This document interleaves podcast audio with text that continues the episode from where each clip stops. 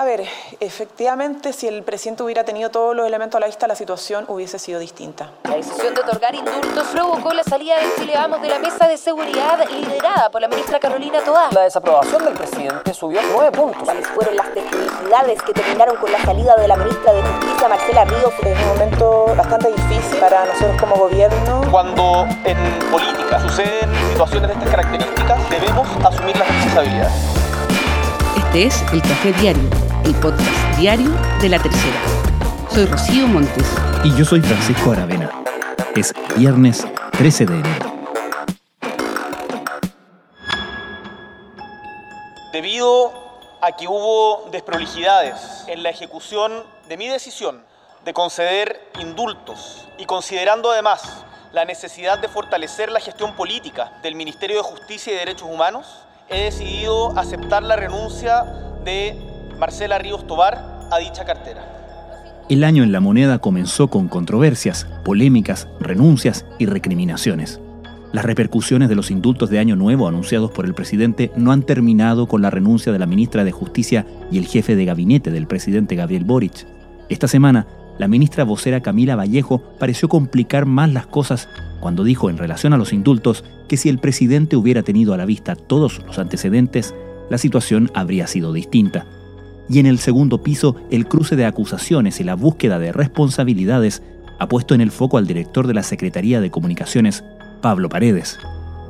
Es un caso puntual desatado por las desprolijidades, como dijo el propio presidente, del caso de los indultos, pero se suma a los conflictos de un gobierno que desde la derrota en el plebiscito constitucional del 4 de septiembre ha tenido problemas en controlar la agenda. El domingo pasado, la encuesta semanal CADEM certificó el mal momento, marcando la desaprobación al presidente con un pic de 70%. ¿Cómo llegó el gobierno a este punto? ¿Cómo puede retomar el control y sacar adelante sus reformas en el Parlamento? Hoy, en el Café Diario, conversamos de esto con el analista político y columnista de la tercera, Max Colodro.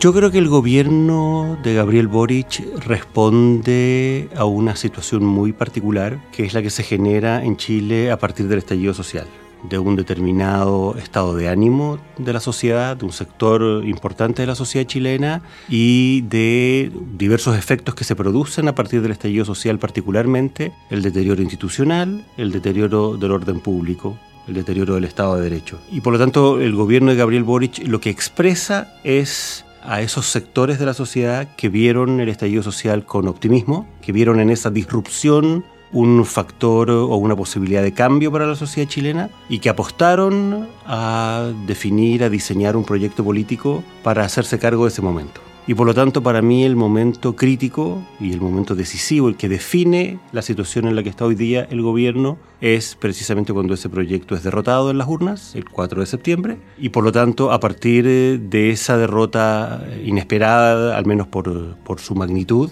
el gobierno se queda literalmente sin agenda, sin horizonte, sin perspectiva, sin proyecto político. Y por lo tanto, lo que está ocurriendo hoy día, lo que le ha ido pasando al gobierno es que ha tenido que adaptarse a una situación muy compleja, que es la de un gobierno que apostó a una determinada lectura de un momento histórico, que en función de esa lectura construyó un proyecto político elaboró, articuló un, determinado proyecto que fracasa, que es el proyecto que presentó al país la convención, eh, y que se ve a 10 meses, a menos de 10 meses de iniciada su gestión, en medio de este vacío existencial, sin horizonte, sin perspectiva, y en un contexto donde un sector del país respiró muy aliviado porque se rechaza ese proyecto porque ese proyecto efectivamente significaba cambios bien profundos desde el punto de vista del diseño institucional del país, pero el país, a pesar de que uno podría decir desde la perspectiva de los triunfadores, se salvó del abismo del triunfo de la prueba, los procesos de deterioro que el país está viviendo, que ha venido viviendo desde antes del estallido y sobre todo a partir del estallido, siguen su curso. No se alteraron en función del resultado eh, electoral. El, el resultado electoral impidió que el país consumara un un giro en una cierta dirección. Pero los procesos de deterioro largos que el país está viviendo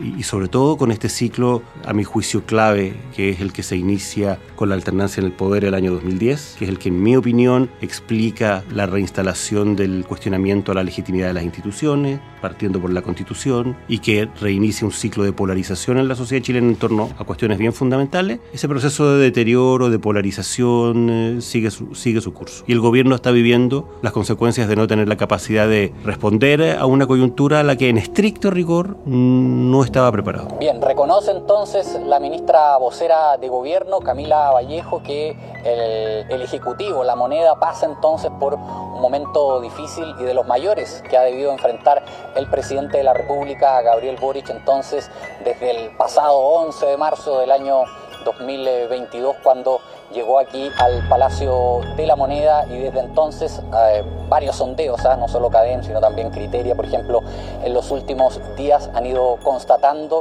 un descenso en los niveles de aprobación a su gestión. ¿Crees que el gobierno se ha dado cuenta de esta derrota del proyecto político? ¿Es totalmente consciente de lo que significó para su propio proyecto? Porque da la impresión en ocasiones, sin ir más lejos, con el indulto, que parece ser un gobierno que confía todavía en cierta fuerza que ya no tiene, ¿no? ¿Qué opinas tú eh, respecto a eso? Estoy de acuerdo. Yo creo que el más consciente de la magnitud de esta derrota es el propio presidente. Uh -huh. Pero el presidente tiene también que buscar equilibrios, está obligado a buscar equilibrios entre sectores que tienen visiones distintas de lo que ha pasado en Chile y visiones distintas de lo que significó la derrota del 4 de septiembre. Eh, y por lo tanto ha buscado dar señales en una cierta dirección, después cambia y gira en una dirección distinta. Yo creo que el presidente entendió que la derrota había sido brutal, demoledora, que lo que en buena medida eh, Dignidad, es decir, el PC y el Frente Amplio habían estado construyendo desde el movimiento estudiantil del 2011 en adelante, estaba al menos por un ciclo histórico cancelado, definitivamente derrotado. Eso se consuma, a mi juicio, el segundo diseño de, de lo que va a ser el proceso constituyente, o sea, estas condiciones son de alguna manera el mejor reflejo de esa derrota. Estas condiciones son, a mi juicio, casi un tratado de Versalles impuesto sobre los derrotados condiciones bien extremas, resguardos, candados, contrapoderes, equil equilibrios forzados, para impedir que los que triunfaron la vez anterior y fracasaron vuelvan a tener algún grado de incidencia que pueda ser disruptivo, desequilibrante. A ver, Nicolás, con mucha humildad quiero decirle que este es un muy buen acuerdo para el país, que fueron varios meses eh, que a veces cuesta entender desde la ciudadanía lo, lo difícil que fue ponerse de acuerdo, pero cuando tú miras que es un acuerdo completamente distinto al proceso anterior, uno entiende y yo creo que se valora el haber llegado a este acuerdo. Si miramos los, las controversias por las que ha cruzado este gobierno y particularmente la última, ¿no? que ha sido marcada por el episodio de los indultos y la serie de equívocos relacionados con eso, las explicaciones del presidente, la, la vocería de Camila Vallejo a inicios de semana, etc. ¿Qué nos dice eso del estado de las cosas al interior de la alianza de gobierno? Nos dice que el presidente, después de estas dos gigantescas derrotas, la electoral y la de la negociación política para el reinicio del proceso constituyente, pretendió darle una cierta señal, yo me atrevería a decir casi de cariño, a su base política más dura, más incondicional, que es a Pro Dignidad, que venía abogando y haciendo presión para esto del, del tema de la liberación de los presos de la revuelta y 48 horas antes del fin de año, apostando a un fin de semana largo en que el país iba a estar de alguna manera en otra. No hubo un cálculo adecuado de lo que significaba la decisión que se estaba tomando y el presidente finalmente accede a la petición de estos sectores más radicales. Esa misma semana había recibido a la senadora Campillay, que había estado abogando por esto, había sido una de las voceras de este, de este esfuerzo. Yo creo que el presidente equivocó el y el gobierno equivocaron el cálculo, no se dieron cuenta de la magnitud de lo que iba a significar desde el punto de vista político un indulto a presos de la revuelta y a Jorge Mateluna en el peor momento, en la peor crisis de seguridad pública que ha vivido el país en muchísimo tiempo. Entonces, yo creo que eso fue lo que ellos no, no calcularon y el gobierno tomó después, o sea, lo que nos empezamos a enterar a partir de ese momento es que el gobierno tomó decisiones de manera muy desprolija, sin tener los antecedentes, como lo reconoce la misma vocera. Ahora, yo tengo una visión eh, más reposada de lo que ha pasado respecto de este tema. ¿En qué sentido?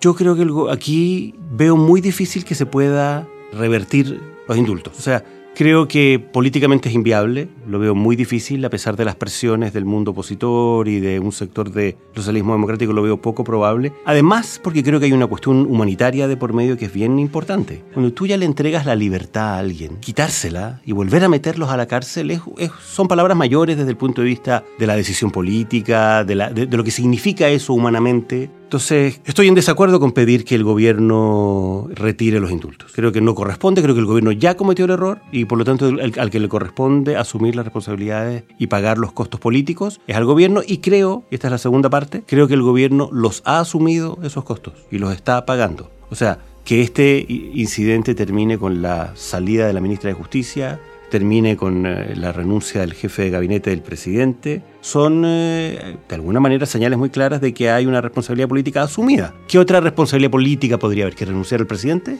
No, el presidente no puede renunciar y no corresponde exigirlo ni plantearlo siquiera. Yo en eso estoy incluso en desacuerdo con la posibilidad de hacer una acusación constitucional. Creo que las acusaciones constitucionales a estas alturas son impopulares. Tienen, o sea, el Congreso se ha encargado de desprestigiar sus propios mecanismos de eh, fiscalización las comisiones investigadoras, las interpelaciones, las acusaciones constitucionales, lo veo improcedente desde ese punto de vista. Creo que no tiene mucho sentido, creo que es caer en la misma lógica de lo que se ha venido estado deteriorando en Chile en el último tiempo. Y por lo tanto, ¿qué más se le puede exigir a un gobierno que la caída de un ministro y la caída del jefe de gabinete del presidente? Y además el costo que significa para el gobierno en términos de imagen y de respaldo, que es lo que se expresó con muchísima claridad en la última encuesta académica del día domingo pasado, 70% de esa aprobación. O sea, ¿qué más costos y qué más responsabilidades podría pagar el gobierno? Pregunta una vez más escaló al presidente Boric es que a pesar de los intentos el gobierno no ha logrado cerrar la polémica por los indultos que obligó a partir el año con la salida de la ministra de Justicia y el jefe de gabinete del mandatario. En ese sentido, ¿Cómo se explica ese 70% de desaprobación a estas alturas del mandato, cuando ni siquiera se cumple un año todavía y quedan tres años y tanto todavía de gobierno? ¿Qué es lo que está ocurriendo en Chile con Boric, básicamente? ¿Qué es lo que nos gusta? Eh, ¿Cómo pudo cambiar tan rápidamente el escenario? Estos índices de desaprobación son similares a los de Bachelet y Piñera, pero, pero en el peor momento, sin contar, por supuesto, el estallido social, que eso es otro cuadro, ¿no? ¿Qué te parece a ti? ¿Cómo podríamos explicar las razones de tanta desaprobación? Yo creo que hay muchas razones, pero fundamentalmente hay una crisis enorme en las expectativas, de algún modo porque a partir del estallido social y desde antes, pero sobre todo a partir del estallido social, los sectores que forman parte de la columna vertebral del gobierno de Boric, me refiero a Apruebo Dignidad, le vendieron al país los tickets de una fiesta y esto terminaron siendo los tickets de un funeral. Entonces, cuando generas expectativas de que las cosas van a ser para todo este sacrificio, todos los costos, toda la destrucción, toda la violencia, tenía un sentido porque la gente finalmente iba a estar mejor. Y lo que hemos estado viviendo en el último tiempo es que la gente está cada vez peor, producto del deterioro político, del deterioro institucional, del deterioro económico, del deterioro del orden público. Bueno, la gente tiene niveles de frustración eh, muy grandes y además estamos viviendo las consecuencias de algo lógico. El país vivió en la isla de la fantasía harto tiempo porque se inyectó una cantidad de liquidez sin precedentes en la economía para financiar consumo y ese dinero se acabó y la gente ahora está viviendo la resaca y las consecuencias de eso. ¿Cómo crees tú que debería o intentará el gobierno rearticularse, rearmarse en función de los desafíos que tiene inmediatamente. Tiene que, no solamente la agenda legislativa que corre por, por, un track, pero políticamente tiene que ponerse de acuerdo con sus socios para armar las listas para los candidatos a constituyentes, por ejemplo. Y supongo que en eso también habrán pasadas de cuentas y mediciones de poder, ¿no? Yo creo que el gobierno no tiene mucho margen para hacer cosas muy distintas. Creo que esta idea de instalar eh, de nuevo, tres, cuatro meses del 4 de septiembre, la idea de la necesidad de un cambio de gabinete, la verdad creo que no tiene mucho sentido. El gobierno ya hizo el cambio de gabinete, al, menos en la parte sustantiva, que es la parte del comité político. Tiene a dos buenas ministras en el comité político que le han, le han mejorado mucho la gestión, eh, a pesar de que no se noten los momentos difíciles. El cambio ha sido sustantivo entre lo que significa la gestión de la ministra Toa con, con relación a lo que era la ministra Siches y de la ministra Uriarte en relación a lo que era el ministro Jackson. Ha habido un cambio de conducción política importante. Y los problemas que el gobierno tiene no se van a arreglar con un cambio de gabinete. El gobierno no va a encontrar un gabinete mejor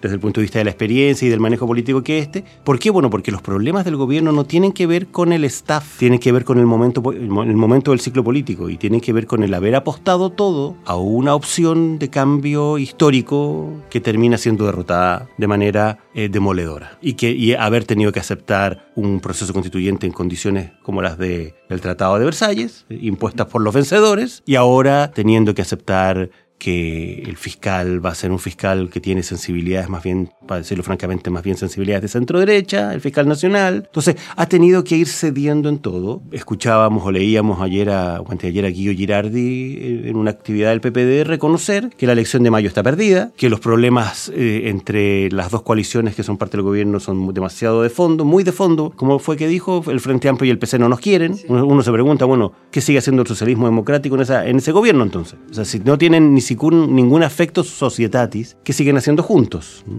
Pero el hecho concreto, esas son las realidades que se están viviendo y esas realidades se explican producto de una generación que apostó desde el movimiento estudiantil del 2011 todo a una, a una lectura de lo que estaba viviendo la sociedad chilena, que vio esa lectura aparentemente consagrarse con el estallido social y que después descubre que esa lectura no genera el resultado o, era una lectura equivocada, que es mi opinión, era una lectura equivocada de lo que estaba pasando en la sociedad chilena. ¿En qué sentido? El estallido social, a mi juicio, nunca fue la expresión de una voluntad mayoritaria de cambio ni de modelo ni de cuestionamiento de fondo a la institucionalidad que el país había construido en los últimos 30 años, sino a un largo ciclo de deterioro económico que finalmente terminó golpeando a, la clase media, sobre todo por el factor del sobreendeudamiento. El estrés del sobreendeudamiento, en un momento en el que finalmente el país deja de crecer, que es el segundo gobierno de Michel Bachelet, cuando el país deja, ya no llega ni siquiera al 2% en crecimiento promedio. Bueno, eso en un momento en que la gente empezó a sobreendeudarse para poder intentar mantener nivel de vida y expectativas, eh, hizo que la gente se sobreendeudara a tal punto que se generó un estrés en que la gente ya no pudo seguir endeudándose. Dice así, Acuerdo por Chile. Las fuerzas políticas que suscriben el presente acuerdo lo hacen desde la convicción de que es indispensable habilitar un proceso constituyente y tener una nueva constitución para Chile. Estamos conscientes de que hay urgencias sociales, económicas, de seguridad pública, entre otros, así como temas importantes como la modernización del Estado y la reforma del sistema político, a las que deben dedicarse tanto el gobierno como las y los parlamentarios. Respecto de estos temas, acordamos enfrentarlos en conjunto, en mesas de trabajo y propuestas concretas comprometiendo un órgano constitucional a considerarlas. Discutir y escribir una nueva constitución hoy es importante e indispensable y requiere un nivel de profesionalismo, contar con expertos y expertas. Asimismo, debe hacerla un órgano distinto al Congreso, con dedicación exclusiva para su tarea.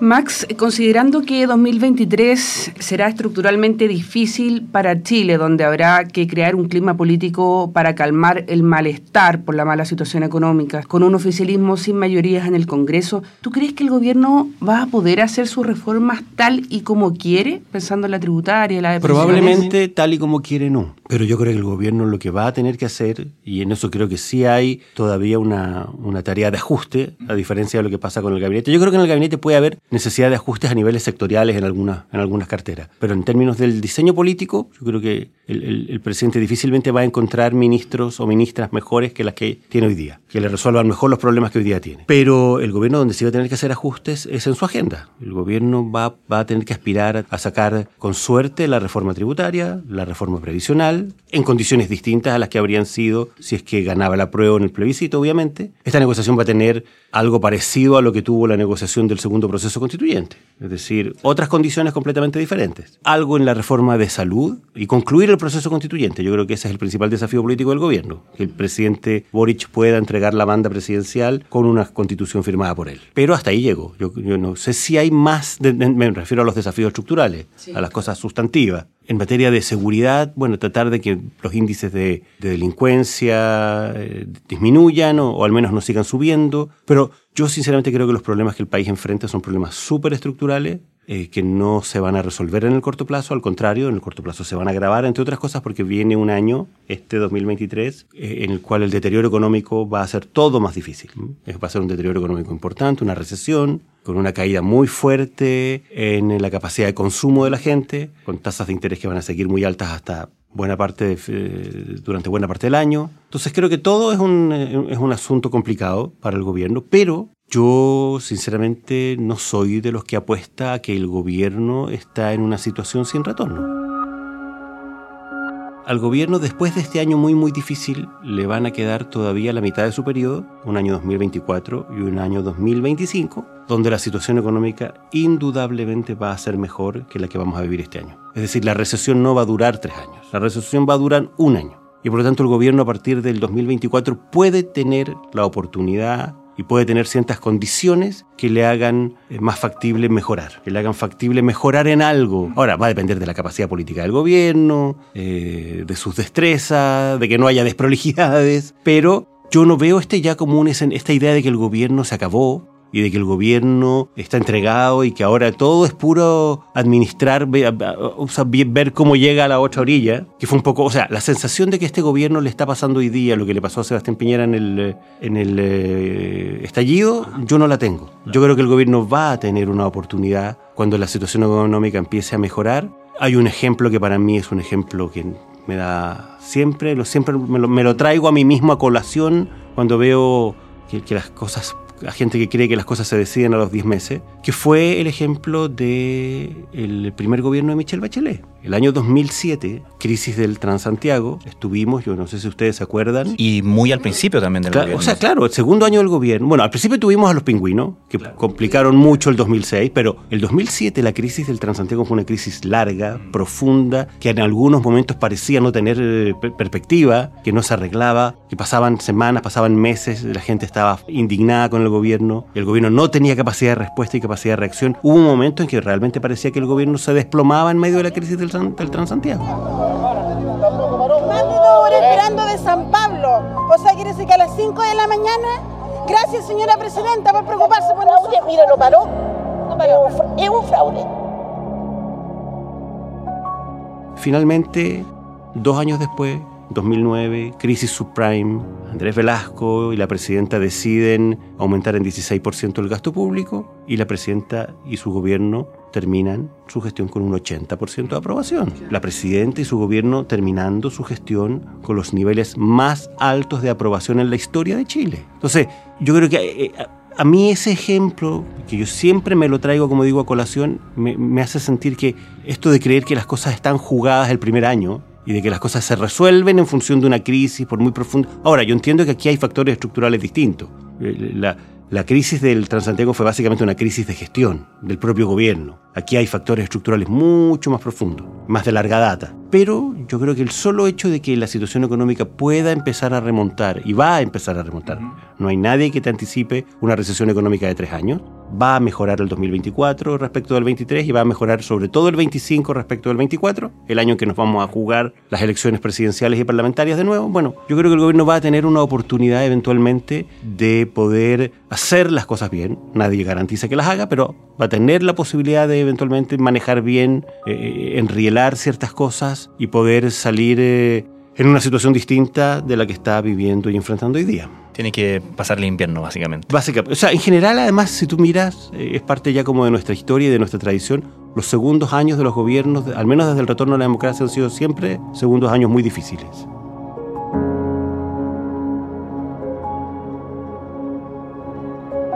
Max Colodro, muchísimas gracias por esta conversación con el Café Diario. Gracias a ustedes por la invitación.